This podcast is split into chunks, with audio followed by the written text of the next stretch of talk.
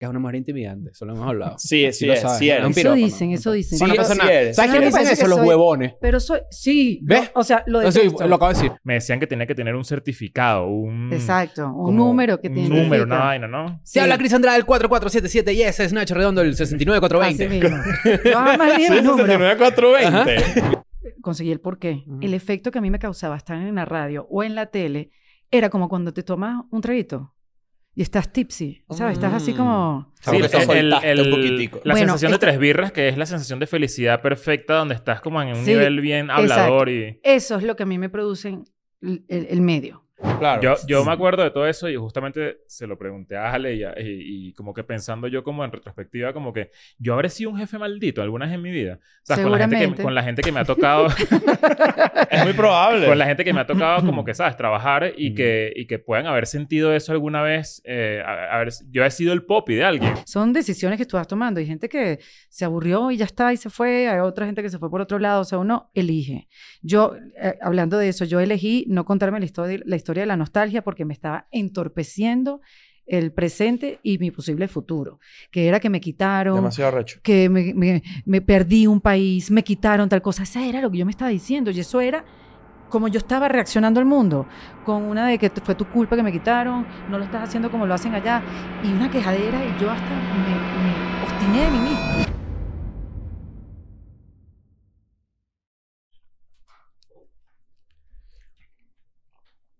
Bienvenidos a un nuevo episodio de Escuela de Nada. Un EDN en Friends especial y para qué presentar. Hola, Erika de la Vega. Una, me encanta. Qué chévere ir al grano. De una. Cuando uno lo presentan que dicen cosas tan lindas. Uno se queda ahí pero- como cuando, cuando, ajá, Es que, ¿sabes qué? nosotros nos hemos dado cuenta que ya vivimos en una época donde no es necesario decir absolutamente nada de ti porque es muy probable, las probabilidades son muy altas de que toda la gente que esté dándole play a este episodio ya sabe quién eres tú. O no. O no, pero entonces, coño, entonces googlea. Sí, No, y cuando exacto. hay, cuando hay extra lago también es raro.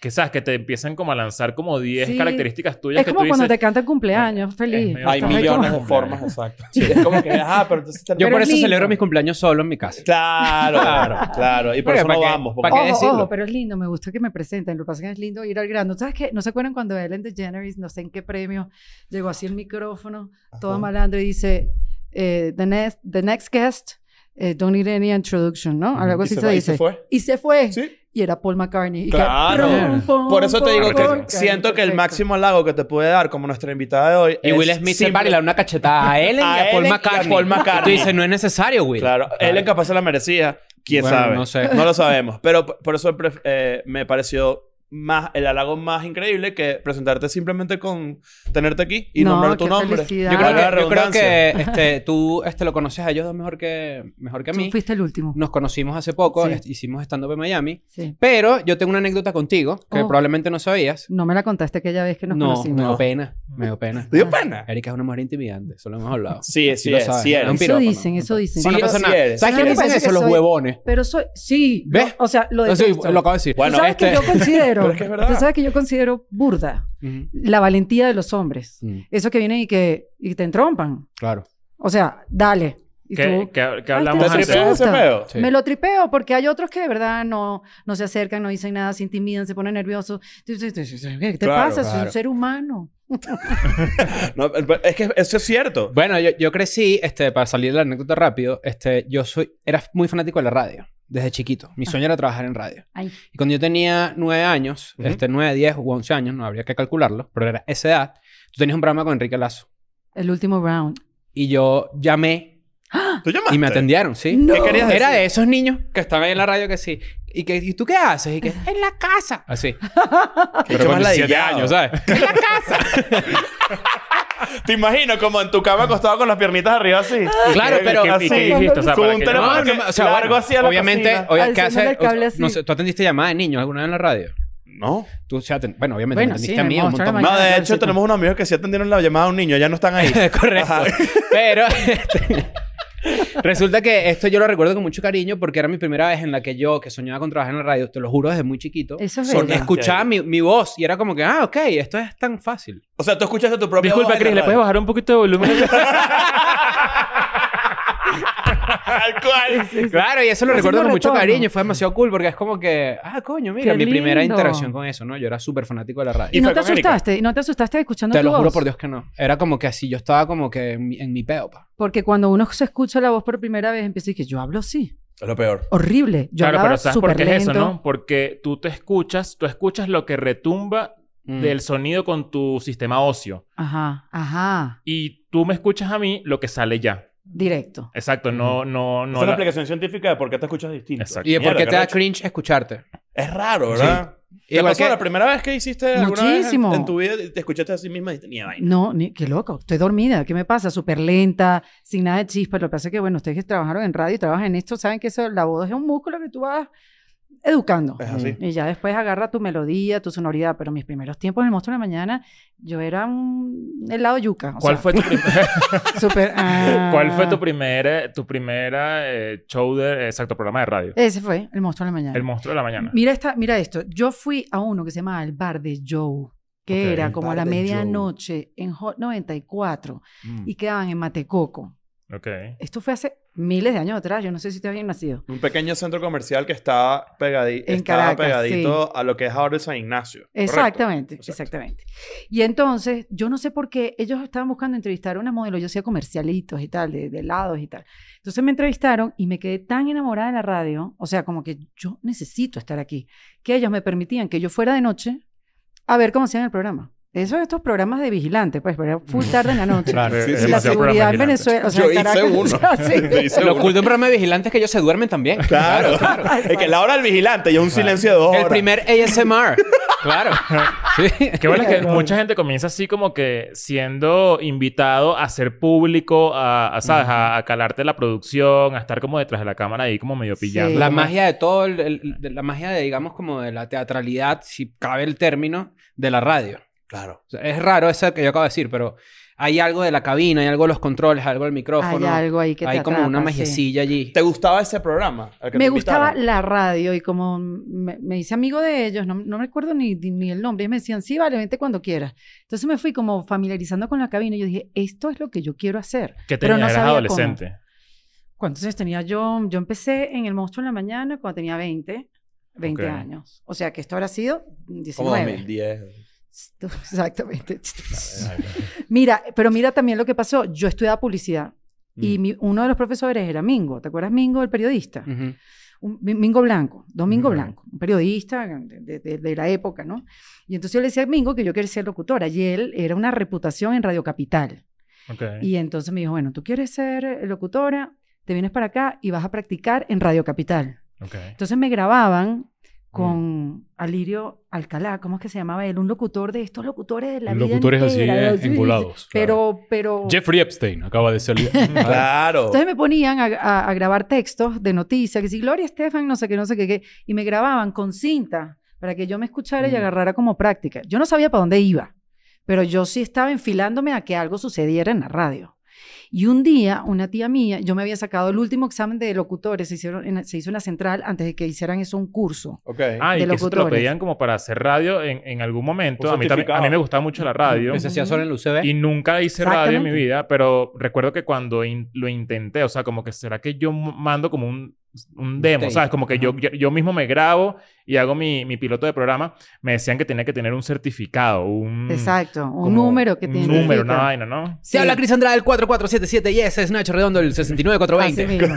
No, Yo ni sé qué número soy, la verdad que eso nunca me lo pidieron. Pero yo hice el examen y ya yo tenía mi certificado.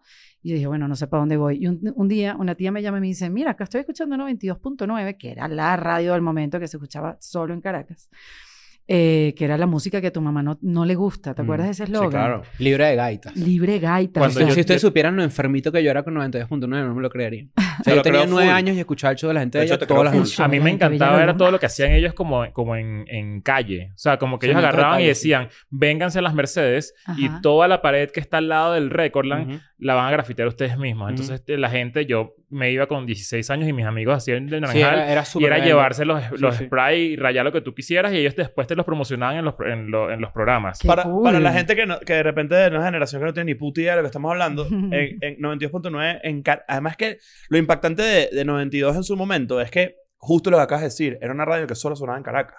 Pero el impacto que tuvo fue nacional. Nadie sabe por qué. Porque eso no debió pasar, honestamente. Porque que eso no. estaba muy, muy contenido ahí.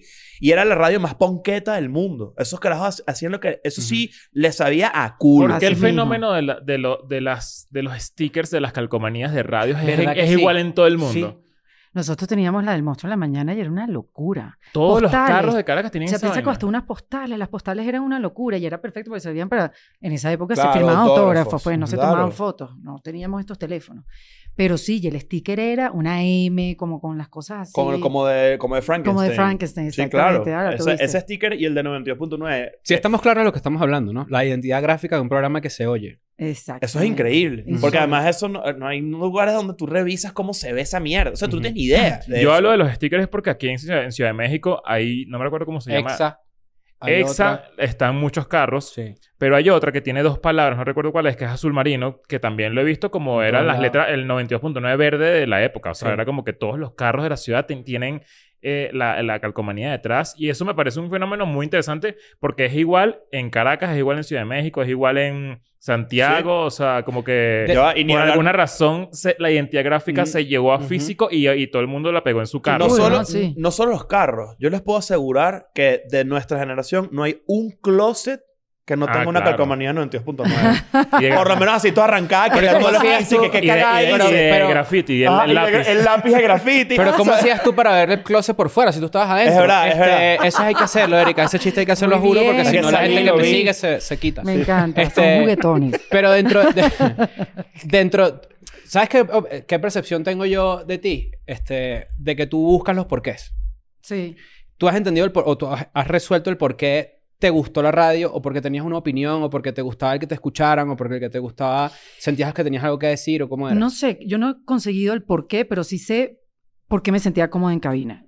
A mí me gustaba mucho el medio Mm. y quería comunicar y sabía que me gustaba estudiar publicidad porque, bueno, no llegué a comunicación social, no me dio el promedio, típica cosa. Entonces, no, estudio educación y yo no voy a votar un año de mi vida estudiando educación.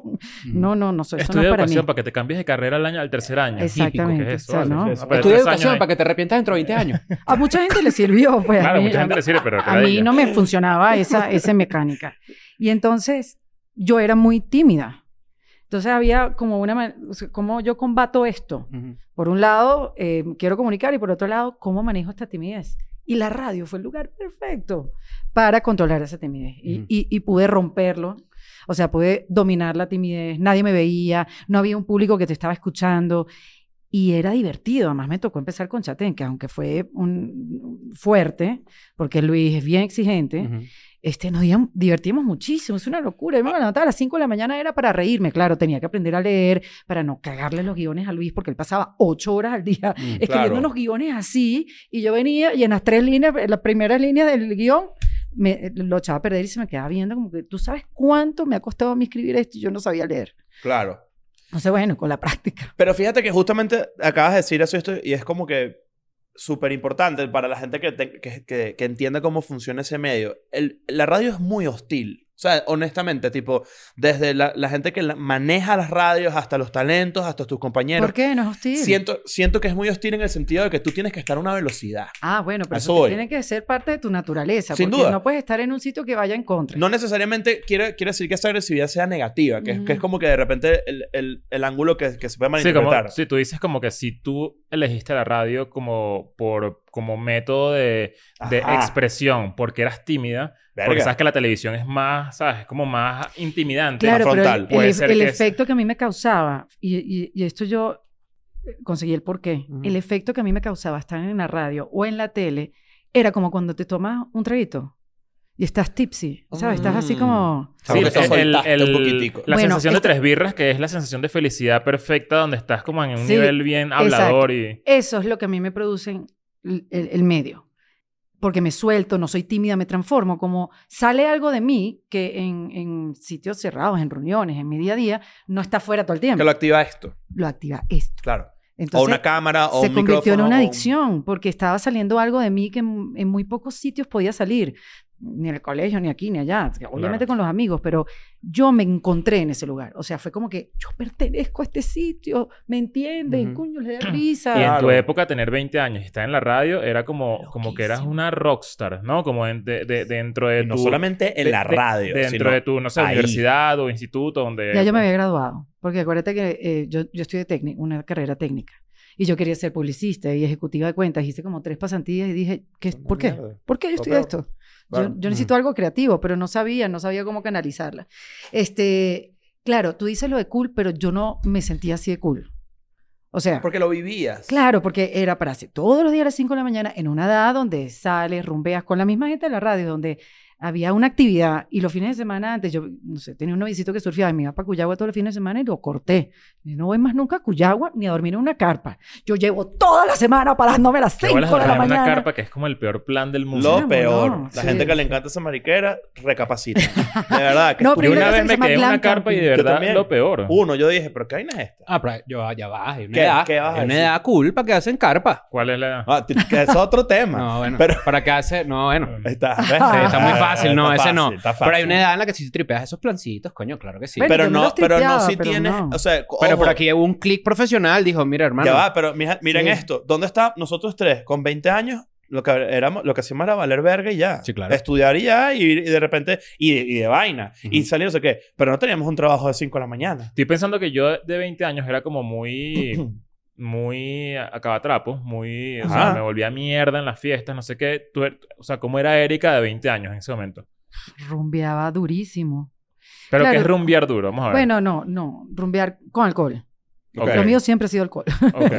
Este, eh, pero sí, rumbeaba mucho. O sea, a mí me gustaba salir, me gustaba rumbear. Pero llegaban momentos, Leo, que yo lloraba del sueño.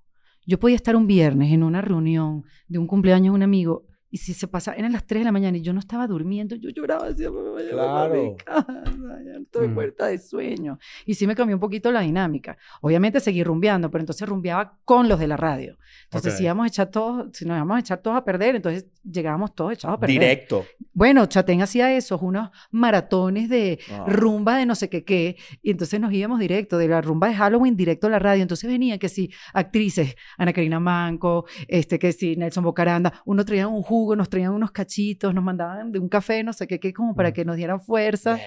Qué bueno es que en verdad ese primer trabajo como en el medio siempre es muy parecido en cualquier industria, ¿no? Como en la radio, no sé qué. Yo recuerdo que yo soy de la generación de Urbe, el periódico. Claro. Y cuando yo trabajaba en Urbe, todos los días, o sea, los fines de semana, lunes, martes, que pegaban con lunes, martes, obviamente, yo llegaba vuelto mierda y todo el mundo llegaba vuelto mierda y todo el mundo te... te te, Te consentía. te consentían, Ajá. exacto. Como que era, Mm. vamos a consentirnos todos juntos porque sabemos que todos estamos vueltos Claro. mierda y vamos a alcahuetear con la, con la directiva que ni siquiera porque la Claro. directiva se pegaba a esto. Era y, como... y ustedes tenían que haber tenido demasiado poder, porque eso, desde un, desde un punto de vista corporativo, es una irresponsabilidad. Si te pones a pensar. Pero eso, eso era, a ver, Era parte, del, era Era- parte de la personalidad del programa. y además Guillermo Zambrano era el gerente general y era más malandro que todos nosotros. Ajá, ves, pero Guillermo tenía que nos eso. empujaba a que fuéramos irreverentes. Obviamente venía una llamada, porque acuérdense de 92.9 pertenecía a las empresas 1BC de. RCTV. Entonces, sí, cuando venía una llamada un poquito más arriba, era un llamado de atención. Pero Guillermo, el gerente general, era. ¿Qué pasó? Tú sí eres galla. O sea, como que nos empujaba a ser incorrectos. Claro. Y, y representábamos, o sea, todos representábamos eso. Mm. Pero no, fue un, un trabajo maravilloso. Y a los tres años, este, me cambiaron para el último round, que era en la tarde, y mi vida cambió. A mí se me había olvidado que era despertarme a otra hora que no era las 5 de la mañana. Yo hacía las cosas, o sea, yo me iba hasta en bicicleta, yo venía de Macaraguay, me iba hasta en bicicleta en 92.9 porque como no me daba chance de hacer ejercicio, no, tostada a las 5 de la mañana en bicicleta. Siempre estuvo en las Mercedes 92.9. Siempre estuvo en las Mercedes. Este, Oye, y, y teníamos disciplina, lo que te quiero decir, éramos muy responsables, eh, más allá de la rumba, es una gente seria. Y, y ahí aprendes otras eh, soft skills, Sí, digamos, claro. ¿no? Ser puntual, ser disciplinado. Yo me puse con lectura, yo hice curso rápido, de eh, curso de lectura rápida. ¿Sabes esos cursos que te van entrenando el ojo? Te para muestran que como una palabra, una palabra Exacto, con- y que nada más tienes que leer por arriba. Entonces, mis compañeritos de escuelita, que eran, alta- una- eran todos chiquiticos, chamitos que estaban aprendiendo a leer rápido, y yo, la locutora, y que yo necesito leer más rápido lo que estoy Claro. leyendo. Y taca, tac, pero, pero como con una, una cosa que te va tapando como las letras, ajá. Entonces, a ver cuánto comprendes del texto, del poco texto que ves. Ah, qué cool, ok. Sí. Súper cool. Yo raspé esa vaina tres años seguidos. Este, entendido, entendido. ¿Sabes qué? ¿Sabes en qué me quedé yo pensando? Por eso me quedé callado. Porque yo odio la generalización para categorizar géneros, ¿no? Sí, Tipo, los hombres somos así, las mujeres somos así. sí. Pero, coño, hay una realidad. Que es que una Erika de 20 años y una mujer de 20 años es tan diferente a un carajito de 20 años, hombre. Sí. O sea, Sí. yo creo que una responsabilidad en mi caso, en donde de repente a los 20 años me botaron de la universidad o un pedo así, que eso pasó, pero era como que yo no hubiese podido con una responsabilidad y con un micrófono al frente. Sí, por eso cuando O sea, dije que yo tenía... con responsabilidad laboral, no digo la por eso, del micrófono. justamente lo que, yo, lo, lo que traje a, a- O sea, nosotros de 20 años éramos unos imbéciles. ¿Entiendes? ¿Qué ca- pero- pero- y perdón para la gente que está viendo. Claro, pero No tú en ese momento, di- di- en ese momento tú con tus 20 años y con una madurez, una responsabilidad emocional diferente, dimensionabas, dimensionabas, decías, ok, esta es mi carrera ahora. Yo sabía que eso lo iba a hacer profesionalmente cuando vendí mi primer cupo. Ajá. Cuando vendí mi primer cupo, yo dije, yo, yo, que es ok, un me cupo quedo. para la gente que no... vendía Un cupo cupo- en la UCB. Exacto. había- el negocio de la radio en Venezuela era que tú ganabas por los clientes que compraban el espacio y te daban a ti un cupo eh, publicitario. Entonces tú se lo podías vender a pequeños negocios que no compitieran con la radio. Tú no ibas a salir a, a vendérselo Claro. a Red Bull. Tú- 92.9 te compré un cupo de la Mega. No puede ser. No, eso no, no puede ser. Entonces eran como cafecitos, restaurantes, o sea, clientes pequeños y eso te daba a ti el chance de hacer más platica. Que por cierto, es una estrategia bien astuta y bien coño madre por parte de la radio, porque eso hace la radio para no pagarte un sueldo. Pero Pero ganabas bien. ganabas bien. Si vendías ¿cómo el hacke- cupo. hackeas el sistema vendiendo varios cupos? ¿O No, porque, no, porque tienes acceso a uno. No, pero Bueno, tú en ese después caso. negociabas. Ajá, exacto. después te hacías grande y tú tenías más. École, no, cua. cinco Tenías que, cupos, tenías que tener power para poder tener como que una libertad Claro. cabrona en el peo, pero es una... O sea, es casi llega por cacha- comisión. Cachapas la maracucha, las mejores, doblando ¿Ah, sí? en el sector 9, las escaleras de no sé. No, ¿sabes qué es lo peor? Que, que, la- que el cuñero, que el cuñero de la Sí, radio terminaba haciendo tipo Coca-Cola, no sé qué vaina, no sé qué vaina. Arepera, Arepas no sé la cachonda. Y ya, entonces hace el cupo de Erika. Espérense, espérense. Golfeados Don Goyo. Golfeado Don Goyo era Uno solo no basta. Pero golpeado Don Goyo es gigante, ¿no? Claro. Mm, Bueno, no cuando tanto como crees. Empezó conmigo. Ah, bueno, exacto. Empezó pequeño. Una Cuando empezó Goyo ni siquiera era. Don, era Goyo. Sí, era, el, era, go- era un golfeado Goyo. Claro, después Pero bueno. ellos fueron conmigo para todos los programas. O sea, ellos sí fueron. Lo, yo voy contigo donde sea. Casiolandia también era como un cliente que me acompañó a mí en diferentes Que programas. es la Casiolandia que es demasiado un tipo de tienda que... O, o- sí, exacto. Tienda o lo que sea. Que pega demasiado con Kron. ¿Te acuerdas de Kron? El chocolate, claro. Como que, Es que yo- la- tú ¿sabes te imaginas a Que quedan al Casiolandia lado. y, y- Sí, sí, y sí, siempre sí. están al lado en todos los centros comerciales. Lo estás viendo en el CCCT. Y, Sí, y- claro. y- claro. Claro. ¿Quieres, ¿Quieres tu sede Cris en chocolate? Qué Es un loco. chocolatico y... ¡Ay, qué hora es! Claro. Arrechísimo. Pero, pero ese, esa época yo la recuerdo como... Para, bueno, como, y bien lo decía Leo, ustedes eran unos rockstars. Eso es una... Yo siento, y corrígeme si es verdad, yo creo que nuestra generación de, de, de, de medios y como lo, como lo queramos ver, en verdad somos unos aburridos comparado con ustedes. Estás loco. Sí Yo siento somos. que ustedes también rompieron la barrera del sonido. O no, pero, pero me refiero a que ustedes eran más rockstars. O sea, en el sentido de, tipo, ustedes de verdad, ese peo, ustedes se lanzan directo a una rumba a grabar y salen un, un mega peo. Y a ustedes vivieron una Venezuela que es imposible de describir. Porque ustedes tuvieron, yo creo que el último, el, la ulti- el último kilómetro de una Venezuela que, que- donde se hacía dinero, bien, sabroso, trabajado bien, digamos, en medios, en un peo, porque nosotros que estuvimos en medios esa última década, digamos, las últimas, do- incluso dos décadas, me, me atrevo a decir, era una escalera mecánica que nosotros subíamos, pero iba para abajo. Mientras más trabajábamos, menos plata hacíamos. Por eso sucedió mucho en Venezuela en los últimos años. A mí me pasó con Erika tipo 11, Late Night. Claro, Mm. eso lo, vi- bueno, lo vivimos. Ujú. Que, que, que, que fue- que es una, que es una época donde, coño, tú, tú te, te- eras un carajo famoso o eras gigante, no sé qué, pero en verdad estás pelando bolas. Y eso era horrible porque tú decías, pero entonces me tocó partir el culo como. Que bolas en verdad. Eso, perdón, pero para, Sí, para, cer- para cerrar la idea, pero ustedes tuvieron eh, ese fin, ese como que eh, finales de los 90, principitos de los 2000, que coño, que coño, personas muy jóvenes podían comprarse una casa haciendo radio, por ejemplo. Mm. Personas muy jóvenes, coño, ¿Eso, vainas que eso uno- pasó? Claro. O sea, haciendo radio te puedes comprar una... Carro, no, yo me pude comprar un carro, yo me pude comprar un apartamento. Mierda, Quizás bueno. no solo con la radio, pero todo comenzó con la radio. Pero muy joven, además. Y muy joven. Y bueno, y después vino la televisión, vino ni tan... Es que yo- el Power vino con ni tan tarde. Claro. Porque acuérdate que era 92 Caracas que tuvo su, su repercusión en el territorio de Venezuela, pero igual nos pasaba que Luis y yo hacíamos ni tan tarde. Yo seguía en 92 y Chatén creo que se había ido ya a Planeta y gente del interior nos conocía por ni tan tarde, Claro. nunca por la radio. Claro, porque el- eh, Ni tan tarde es la versión televisiva nacional de El Monstruo de la Mañana. Exactamente. O sea, entonces, claro, era como que llevar ese formato que era tan poderoso, alguien dijo, esta nada tiene que ver todo el país. Entonces, coño, pácata. Y ahora verlo, Mm. que es distinto además. Y eran unas buenas caras, ¿no? O sea, Sí. porque solía ser en muchos países la personalidad de radio es de radio por una razón. Sí, sí, sí. Pero Eh, eso fue cambiando. Esa- eso es otra cosa, que ustedes O dos sea, tú ves además- Opie y Anthony, por ejemplo. A mí me encantan esos to- tipo Howard Stern y todo Ah, eso. Es como que, bueno, Howard Stern sí, tu cara sí la reconoces. Pero hay otras, Opie y Anthony, caras así que tú ves y tú dices, coño, por alguna razón estos carajos están en la radio nada más.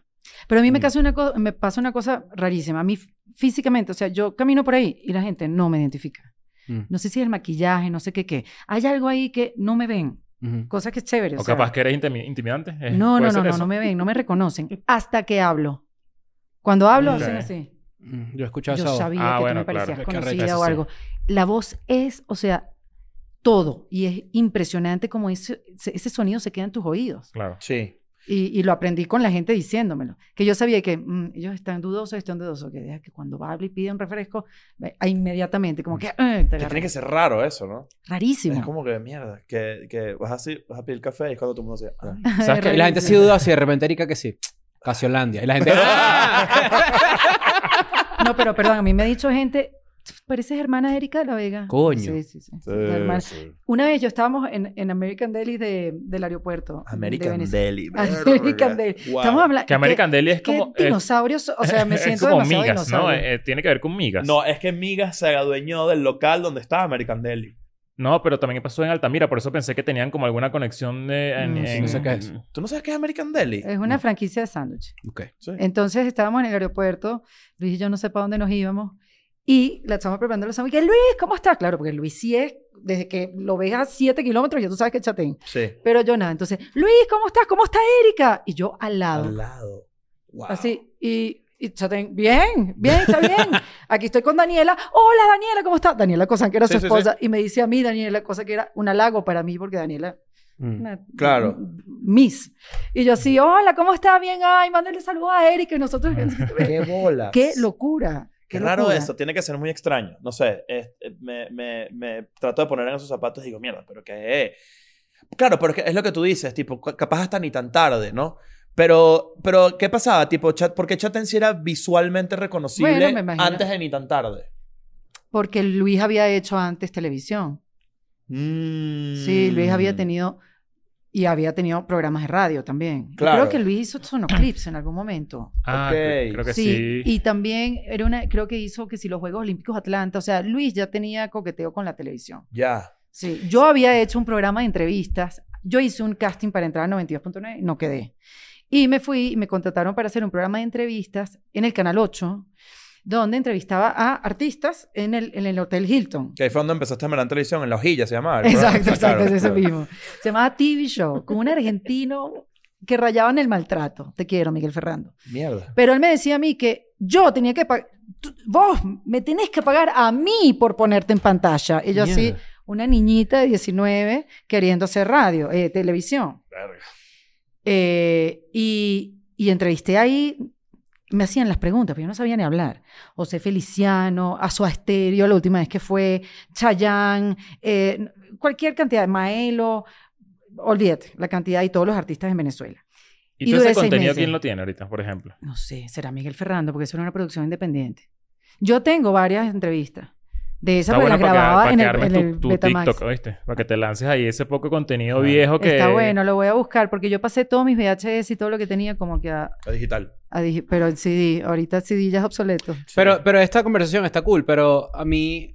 Pero me- yo me estoy aburriendo. Mm, o sea, fíjate que no tanto eso, que sí, pero... Este, Estás no, no, no. perdido, estás perdido. No, no, sino que a mí, algo- a mí algo de tu carrera que me parece demasiado interesante, porque viniste a México hace poco Ujú. y como siete amigas te fueron a ver. Ay, qué bueno, ¿no? qué chévere. Entonces todas me dieron el, el feedback de, de que fue una experiencia un poco más como holística inclusive. sí, ¿no? sí. Y eso yo me lo tripeo mucho, porque además de que esta carrera, esta parte este, de tus inicios y tal, uno más o menos sabe dónde estuviste y todo el pedo, pero también es como que la evolución que le diste a eso.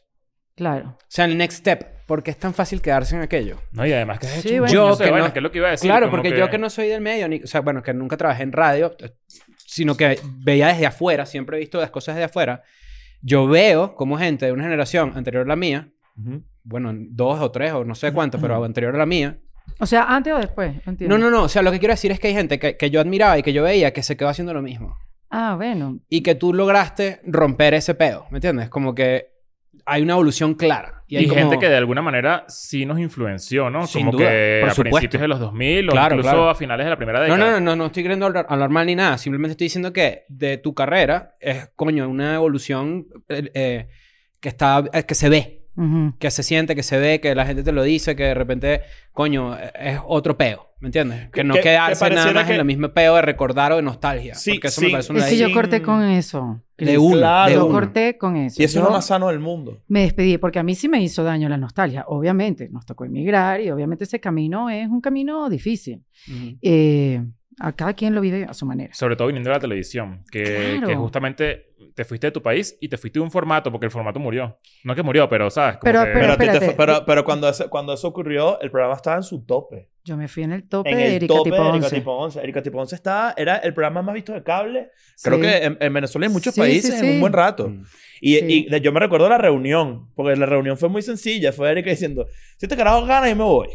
Así mismo. Y yo dije, verga. Y, todo el mundo se dio como que, bueno, ¿qué vamos a hacer? Porque hay que buscar trabajo, pues este carajo va a ganar. ¿Sabes? Fue como que fue muy intenso, pero al mismo tiempo fue como muy el, el, el tapete así, flácata. ¿Y, cómo, mundo- y cómo, cómo ese, cómo ese quiebre, cómo, cómo viene de la mano de tomar esa decisión y de pasarse el switch o fue doloroso bueno, o más no, lento? o sea, eh, claro, empecé a entender cosas, empecé a, empecé a hacer televisión allá Ujú. y radio y era full distinto. Y sufría porque, niño, acabamos de hablar de que yo empecé en 92.9, un lugar donde el jefe te empujaba a ser incorrecto Mm. Claro. y donde eras valorado por lo que decías, por tu voz, por tu creatividad, por tu desempeño, por tu delivery. O sea, todo eso fue valorado durante toda la vida, en todos los trabajos que yo hice. Quizás Latin American Idol era un poquito un formato más clásico y si no había tanto espacio para la improvisación, pero yo siempre fui valorada por lo que tenía en la cabeza y lo que decía. Ujú. Y llegar a Estados Unidos y ver que no...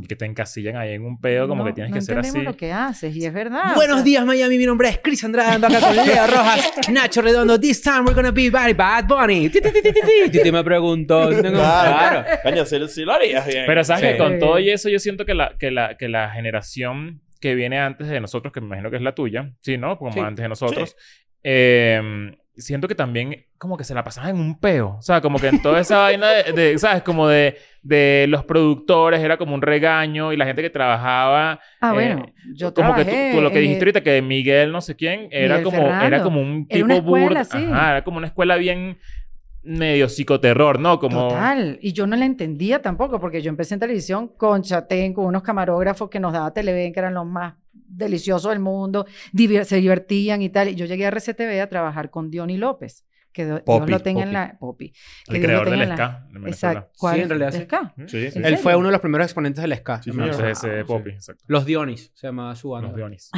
no sabía. Pues, Bueno, Diony, yo lo agarré cansado.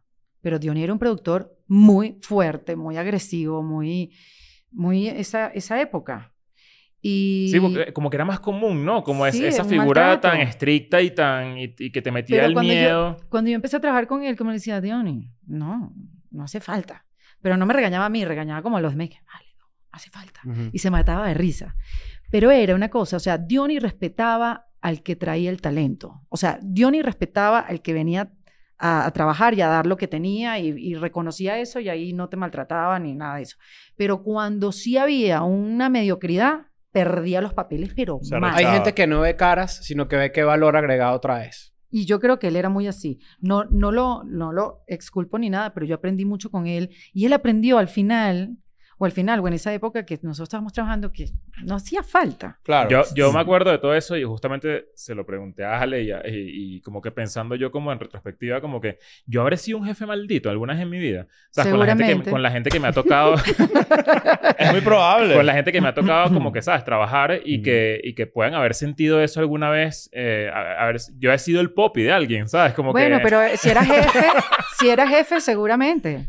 Sin Es duda. que el rol del jefe es Es la maldito, pues claro. No siempre, No, yo no, no, creo no. que sea No, siempre. o No, sea, por ahí. ya va. Si tú eres jefe de alguien y por las razones que seas te toca despedir a alguien, por unas razones muy lógicas y muy... eh, eh, las que sean, la persona que va- se va dice, este es un maldito. Es muy probable que diga Claro, maldito. es Pero, como querer terminar con alguien y no querer quedar como un maldito. pero- Siempre vas a quedar como pero un mira, maldito. di- Pero igual yo soy el menos maldito de los tres. O sea, que eh, Sí. es una realidad. Es Bueno, verdad. imagínate. Estoy de acuerdo, Leo. Pero escucha esto. El- el- eh, eh, eso que dice Leo es increíble porque yo estoy seguro que, eh, al, al igual que lo hemos dicho antes, nosotros hemos sido el, el mejor y el peor polvo de alguien. Eso es, un- eso es, una, eso es una Nice, máxima. Qué bonito. Es una- así es la vida. Cónchale, Yo, no yo creo. ¿verdad que sí? Eso Sí. tiene todo el sentido del mundo. Ujú. Ahora, yo pienso que nosotros hemos sido, a partir de cierto momento donde tú logras cierta cantidad de cosas, o el mejor jefe de alguien, o la persona de la que más aprendió alguien, Mm. o la persona que peor le consideras. Ustedes eran un mito en la radio, todos. Bueno, O sea, todos tenían un cuento de mierda y un cuento muy cool. más Luis que yo. Sin Pero, duda. Pero yo aprendí a ser jefe como Luis. Que no me gustaba, pero Ajá. sí, sí, eso es lo que yo vi. Es que vienes de una generación así, que yo, eso es lo que digo, como que yo siento que eso era muy Sí. normal y Yo- muy eh, común. Yo no me eso siento maltratadora, pero sí sé que hay No, personas a que trabajaron consta que conmigo. no. A mí me consta que no, porque además tú y yo nos conocimos cuando Exacto. estaba empezando en comedia. Sí. Y me consta que no. Pero, Pero sí hay sí gente hab- que siente que sí fue Ah, cruel. tú tenías fama. Sí. Sí, claro. No, no, yo pero, sé, me lo pero me digo, han dicho. pero, pero era más mito que otra cosa. Porque la fama no era. La fama es una cosa, pero el mito era el mito de mierda, ¿sabes qué? Ujú. Erika no le gusta que. Estaba sea- haciendo un... Ay, qué bicho. Ah, es un ahí se Es que, porque eran como. tú eres vos- mamá regañona. Sí. Sí.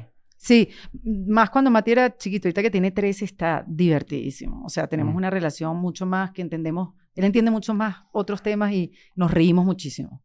O sea, antes tipo 6, 7 años y Matías era candela, candela, candela. Claro. Entonces, con, Es que, es que es por eso te digo que yo siento que hay, hay, una, hay una cosa de tu personalidad que, claro, tú eres una persona que, bien como lo dice Leo, tú eres una persona intimidante. Entonces, cuando tú llegabas a un lugar, eh, el, el ambiente, sobre todo me imagino que después de cierto punto en tu carrera, el ambiente era se como que, era como que, ok, todo era, ¿qué pasa con Erika? Eh, porque, bueno, primero Erika Tipo 11 era tu programa. O sea, tiene el era- nombre en el programa. pues. Exacto, tiene, tiene todo el sentido que del es eso, mundo. al final es eso. O- eh, yo, no, yo no quería ser rata con nadie. Nunca fuiste rata, por lo menos Y, frente y a mí. siento que yo no, pero hay otros que sí sintieron, o sea, hay dos perspe- hay perspectivas. ¿no?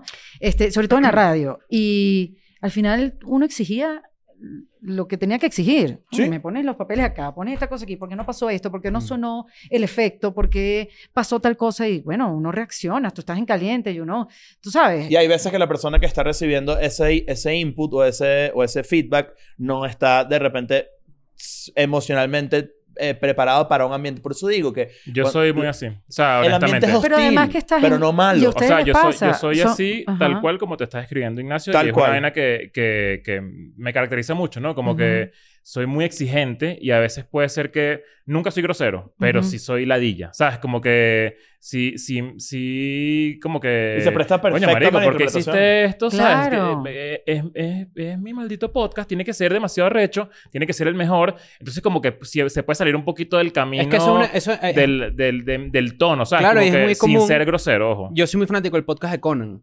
Ajá. Y el, el cuando Conan, que para mí es lo máximo en late nights, Sí. este, de repente fue a Letterman o se ha entrevistado que sí, no sé, con otros, con Leno, con quien fuera, con toda esa pelea que ellos tuvieron, no sé qué y Ujú. Que tal. Letterman tiene fama como de lo peor, ¿no? Claro, También. pero es que eso es lo interesante. Es como que Pero si peor cool, su nombre es el programa, es como ellos están capitaneando un barco. Entonces hay unas responsabilidades, pues coño, reclamarle a alguien que el barco tiene que seguir porque tu nombre está asociado a eso y porque tiene que haber un estándar Ah, de es que calidad. si será algo mal el, que, el, el, el, el mierda eres tú. Exacto. Claro, pero hay, que hay cuando un dice que Jimmy Fallon es una mierda, probablemente Jimmy Fallon sea un carajo normalón, ¿me entiendes? Sí. Pero de repente fallan otras vainas que no están inclusive bajo su responsabilidad, solo que el nombre es el de él. Hay un dicho que dice, no sé si en, en deporte, no sé qué dice, cuando si algo sale mal, la culpa es mía. Cuando todo sale bien, Claro. es de todos. Mm. Entonces, Exacto. Sí. La- al final la cara También que hay poniendo algo importante que lo que ustedes están diciendo de trabajar en esos medios, este, hay muchas industrias donde lo que había era repeticiones de patrones. Probablemente eh, Diony, Poppy, este, haya sido producto de una época que era inclusive Claro. hasta peor. Sí. 100%. Y así aprendiste y así te quedaste, así te estructuraste, ¿no? Lo interesante es romper ese patrón. Bueno, igual cuando yo me vengo y aprendo a ser jefe como es jefe los hombres, porque tampoco había muchos modelos de mujeres en esa época, en la radio, o sea, no habían Mm. muchas mujeres. Y acuérdate que uno también es productor.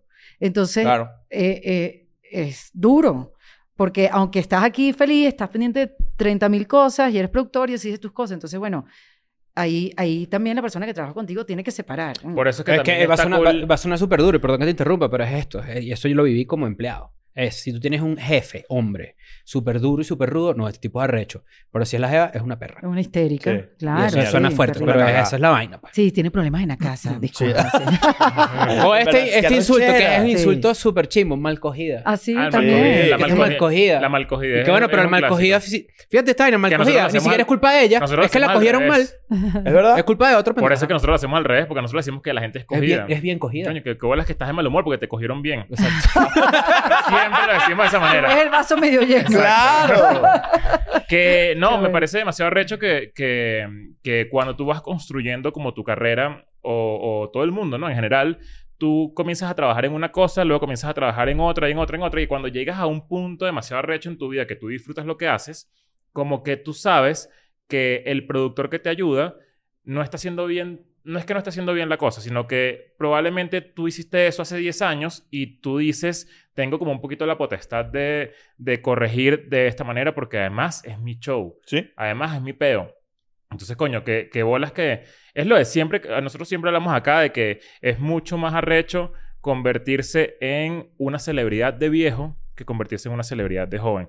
Porque obviamente en el camino tú vas como que curando ciertas cosas que, que te permiten ser una celebridad madura y no ser un loco. Entonces, coño, cuando tú eres un copy y después de un copy eres un productor y después de un productor eres eh, capaz un coordinador y después empiezas a hacer talento, ya tú dices como que, ¿sabes qué? Yo sí voy a formar pedo, ¿sabes? Yo, porque... Bueno, puedes exigir. Porque, Está en una coño, ya yo posición he que hecho puedes un exigir. de vainas, o sea, en claro. los últimos 15 años. Por Y ya tú sabes cómo se hace. O sea, como que yo sé que lo estás haciendo mal.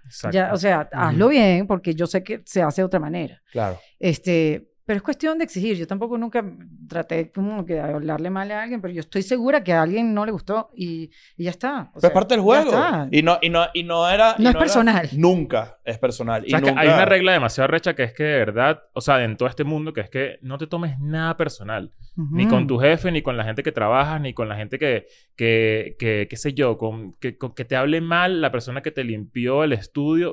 Nunca te tomes nada personal, porque si no, eso es muy fácil de que escale siempre, a nivel personal incluso. Exacto. Entonces, como que la gente siempre vela por sí misma. Entonces, cuando yo te hablo a ti con un tonito, no es que tú me caes mal, es que ah, ah, quiero que mi vaina salga bien y ya. O sea, más allá de eso no hay, ¿sabes? Como que... Bueno, y depende mucho de la conversación que tengas en la cabeza. Así como que, "Mm, otra vez me vuelves a hacer esta Mm. vaina. No te la están haciendo, sino que es la conversación que tú tienes en la cabeza. Y tú de repente reaccionas a eso Claro. más que a lo que está haciendo la otra persona. Eso me. Perdón que te interrumpa. No, no, no, no. Me has interrumpido todo el día.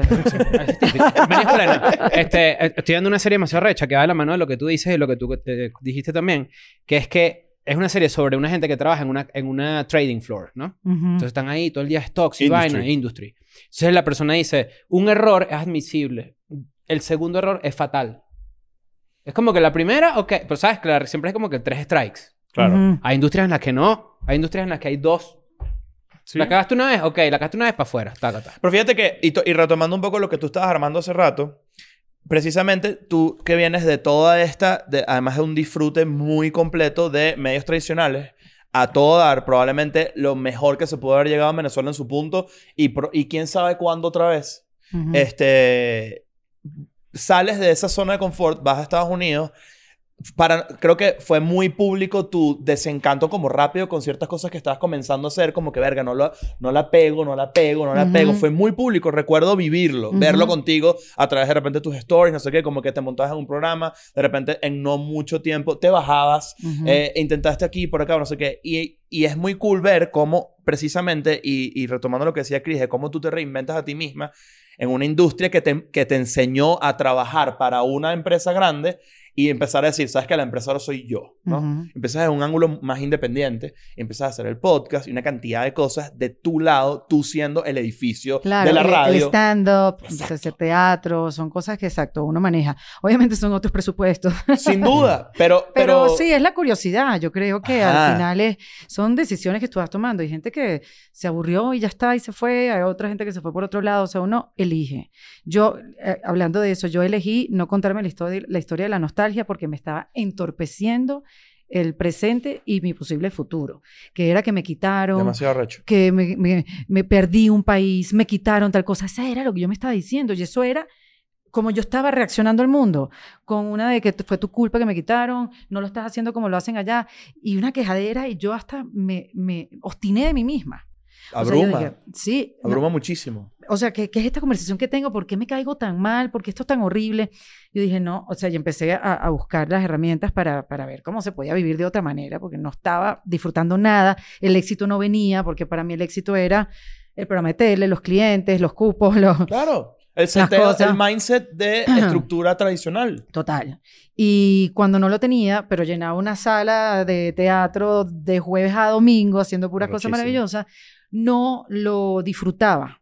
Porque para mí eso no era éxito, pero era un éxito arrechísimo. o Porque me imagino que tú pensabas como que después de esto es que sí me van a dar el programa de tele. No, lo que yo pensaba es, mira dónde terminé como... Ah, Tú sabes que incluso. este Neil Brennan Sí, claro. tiene en su Three Mics... Que, Brutal estando. Ok, él habla, ¿sabes el micrófono donde él habla de su depresión? En el medio. Sí. Claro. ¿Cómo te lo sabes? Soy muy fan. Él dice que él ha vivido depresión clínica toda su vida y que es como vivir como si fueras un estante sin, eh, como una biblioteca, pero sin estante. Entonces todos los premios que él se ganó por Dave Chappelle y todo lo que escribió, no tenía dónde, dónde ponerlos, porque no tenía estante. Es como no, no tener un sitio donde poner tus reconocimientos profesionalmente, porque estás triste, te sabe todo bañame o Claro. qué sé yo. Y me identifiqué mucho con eso porque yo andaba así, yo andaba sin estante. No sabía dónde colocar el reconocimiento que había. Porque bueno, sí, yo me, yo me puse a actuar, a hacer una cosa, una obra bellísima que llevo años haciendo, que transforma, eh, eh, no, no, no sé si la vida de las personas, pero sí cambia algo, una Y que perspectiva. va muy de la mano con esto. Y va- bueno, porque la obra fue parte de, de ese, de ese darme cuenta Mm. que algo estaba pasando. Amiga, date cuenta. Amiga, te cuenta, exactamente. Y, mm, y bueno, ahí fue donde yo empecé terapia con... mm, Empecé a ver un psicólogo porque yo decía, me odio.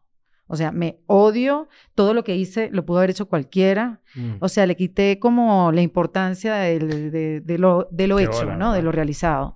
Porque como no me estaba valorando el entorno, yo me lo creí también. Y estaba pe- esperando el valor de afuera y no de adentro. Y te comparas mucho.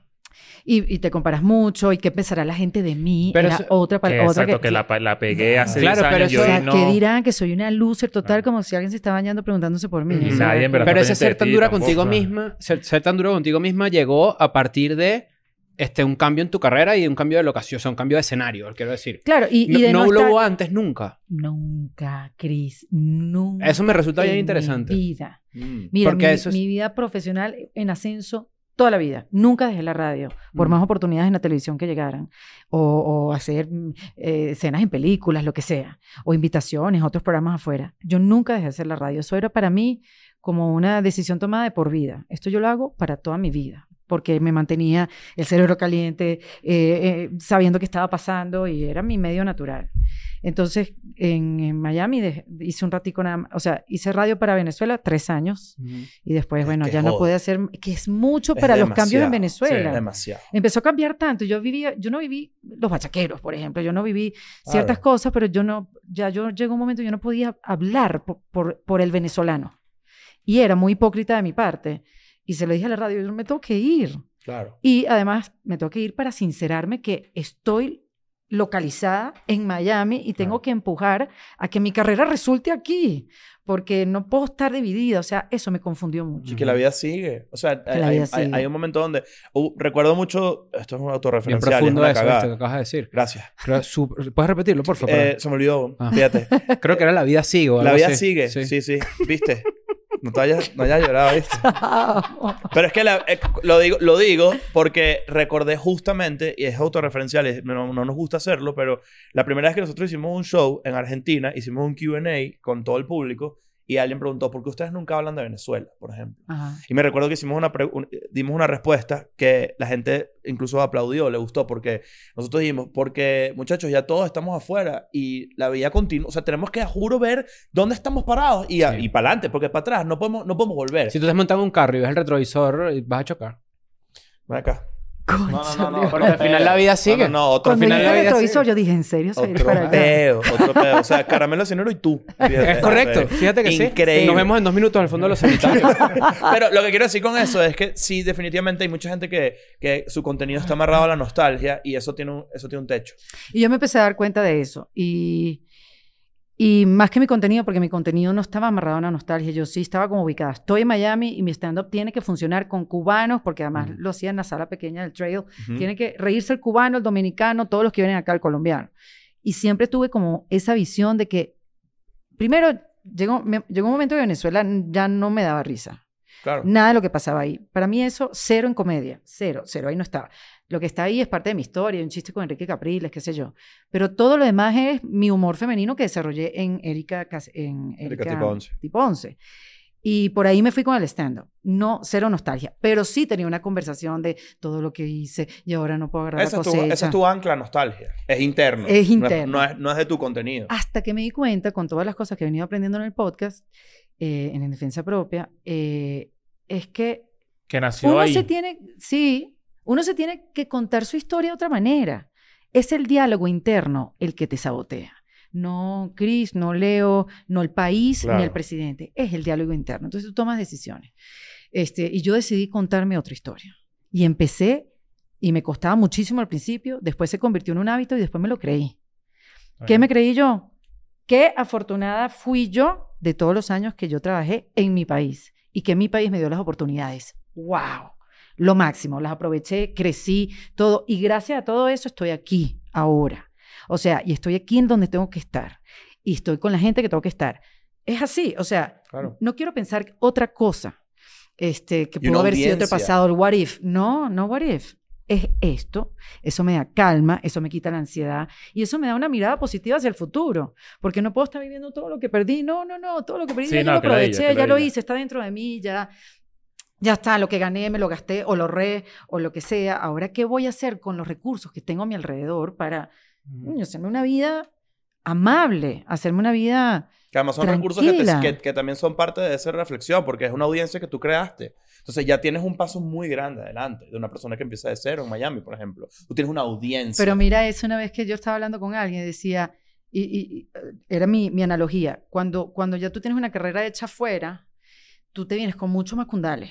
Tú te vienes, macundales quiere decir con muchas cosas encima, que sí, el título no sé qué vale, el trofeo, no sé qué, el premio, no sé qué, qué, este programa, este programa, la radio, los audífonos, te traes un vainero. ¿no? Y el que no hizo esa carrera, viene liviano.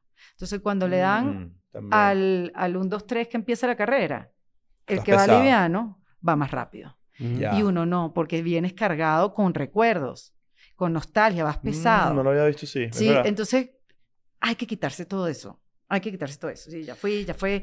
Y además tener la, la... Yo tengo hoy en día la visión de que todo, eh, todo se va. Y por eso yo ahora vivo el momento, eso que estábamos hablando afuera, yo vivo el momento, yo viajo y vengo a México y yo veo a la mayor cantidad de amigos porque es vivir el momento, porque eso me da felicidad.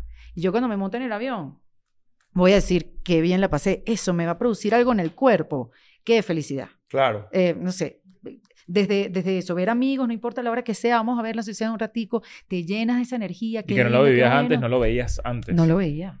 No lo veía, no lo veía, no estaba, estaba en automático. ¿Sabes que todos, todos estos coñazos, porque son coñazos, Sí, cuando, claro. cuando lo- los vives o los viviste tú, también te empujaron a, a- a meterte en un formato que está empezando, o sea, como que lo agarraste en el momento. Justo. Lo agarraste en el momento porque mucha gente de tu generación no lo ha hecho. O sea, mucha gente está quedándose como muy... O sea, yo me atrevería a decir, sin, sin echarle mierda a nadie, que de todos los comediantes y gente que estuvo en el medio, en, en sí, de tu generación, no hay nadie que, que yo vea que esté intentando meterse en, en, en, en lo que está pasando ahorita. ¿Sabes? Como que muchos viven de la nostalgia, muchos viven de formatos viejos, muchos viven de un humor que también ya está como... Caduco. Como, sí, exacto. Pero tiene su público, ¿ah? Tiene su público y está bien, pero, pero ¿cuánto te puede durar eso? O sea, tú estás apostando a que tu público siempre piense como tú. Bueno, O sea, para siempre. y lo hacen, los- con y los lo años. hacen con esa, con No hay esa capacidad- zozobrilla Yo- que- yo- yo de la lo- que tú te liberaste. No hay capacidad de retar a la audiencia. pero es son complaciente. decisiones, porque también hay audiencias que no han querido soltar tampoco. Totalmente. Ujú. Sí, Y también cuando le tú- gusta cuando la tú nostalgia. una comunidad es muy probable que esa comunidad sea contigo por muchos años, así tú, sabes, seas lo que seas. Pero, pero coño, lo- eh, los coñazos que estás contando, yo creo que también te, te empujaron a, sabes que vamos a hacer un podcast. Vamos a hacer un podcast de reinvención. Y, y eso Sí. es algo Es vivido. meta, o sea, es algo ¿no? vivido por ti que, que está cool. O sea, todavía lo tienes. Tienes cuatro años con ese podcast y... Pero es que todo es creo que se cosa. alineó cuando yo dije, yo tenía un conflicto, porque ha- hacía stand-up y hacía reír a la gente, qué sé yo, pero por dentro estaba quebrada, rota, mal. Entonces vivía como dos dimensiones. Y cuando me alineé y dije, yo tengo que hablar de esto, y, y si yo me estoy sintiendo así, tiene que haber otra gente sintiéndose así. Y todo, todo está alineado. Como que vas a contar tu verdad, vas a, vas, a, vas a hablar de esto y te vas a mostrar tal cual eres y no todo el tiempo. Olvídate la risa. Vamos a dejar la risa aquí, un momento. Está bien, nos podemos reír, obviamente. Yo me voy a divertir con todo lo que haga. Si no hay diversión, Ya. no lo hago. Pero, pero sí cuando casé esas dos energías, eso se alineó. Y, y, y te voy a decir, el podcast en defensa propia era un podcast con Ana María Simón y grabamos 10 episodios un año antes. Y eran por temas. Nosotros grabamos, no sé, la edad.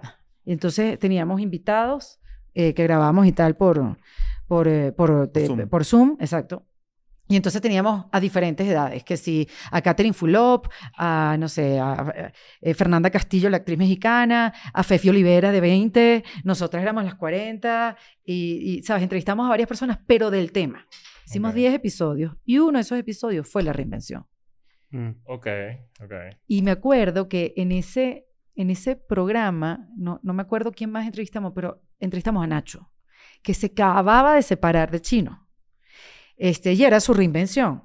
Pero Nacho no entendía nada de la reinvención. O sea, como que Claro. esos episodios nunca salieron, los tengo grabados, nunca salieron porque Ana María después se fue para España. Ana María me dijo, haz lo que tú quieras con ese podcast, no me interesa, me voy a vivir otro proceso migratorio. Claro. Y yo la entendí y bueno, lo transformé. Yo dije, y me quedé con lo de la reinvención. Porque era algo que me estaba pasando a mí y me daba mucha rabia tenerme que reinventar. Si yo me inventé durante 20 años y tuve un buen Claro. resultado, porque ahora me tengo que reinventar? Y le tenía tirria al término, le tenía rabia al proceso, o sea, no lo aceptaba, era una resistencia muy fuerte. Y que irónicamente fue el mismo, o sea, fue como que meta para ti, a ti misma. Fue como que voy a hablar de esto mientras lo vivo, Exacto. mientras lo, lo avanzo. le doy forma, ¿Sabes? ¿sí? Mientras voy. eh, Y tú misma fuiste como que ah, de esas mismas conversaciones agarrando las herramientas para. Sí, como todo. Con el Plan, tiempo iba agarrando y como haciendo forma, todas las pues. terapias y, y, y a todas, o sea, puedo hacer esta terapia. Después de entrevistarla siempre era como que, ¿me puedes regalar una sesión después de, no sé, Claro. de qué cosa? De hipnosis y que sí, claro, Eric, ¿qué tal? Yo fui probando todo, o sea, probando cada una de esas de esos episodios de, de- que, que, que salieron después que eran kit de emergencia porque era la pandemia. Ah, Entonces, sí, bueno, claro. Una cosa de la que a mí me pasaba era que yo no tenía herramientas para confrontar esa realidad que yo vivía, porque yo era la que hacía televisión, la que hacía radio, la que hacía todo esto, pero cuando no hacía nada de eso, entonces ¿quién era? Mm. Y cuando no sabía quién era, ahí fue que dije, no, esto está malo. O sea, déjame ver cómo yo voy a transitar la vida que viene este, sin herramientas. No puede ser. Entonces, bueno, ahí empecé a aprender eso, a aceptar, escribir, este, verle la luz a otras personas, porque si le veo la luz, me veo yo mi propia luz. ¿Sabes? Como estar más consciente de lo que pasaba a mi alrededor, eh, quitarme la historia de... Que, que, que boté, quitarme la historia de, de- la nostalgia y de, de contarme la historia de ahora, qué oportunidades y qué futuro quiero yo y cambiar mi realidad. Y lo, y lo he ido haciendo. En verdad que yo hablo, con amigas y vemos un poco ese recorrido, ese arco Claro.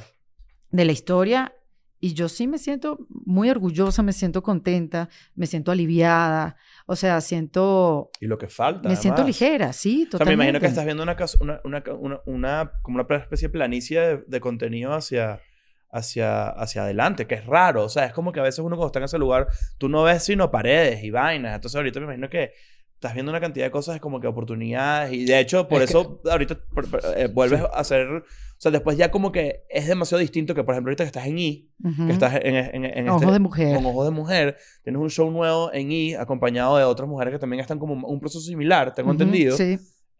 eh, es como que estás en otra, estás en una posición mucho, muy distinta.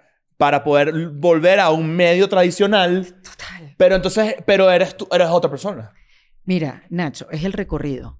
Es como llegar otra vez al mismo sitio, pero cambiada.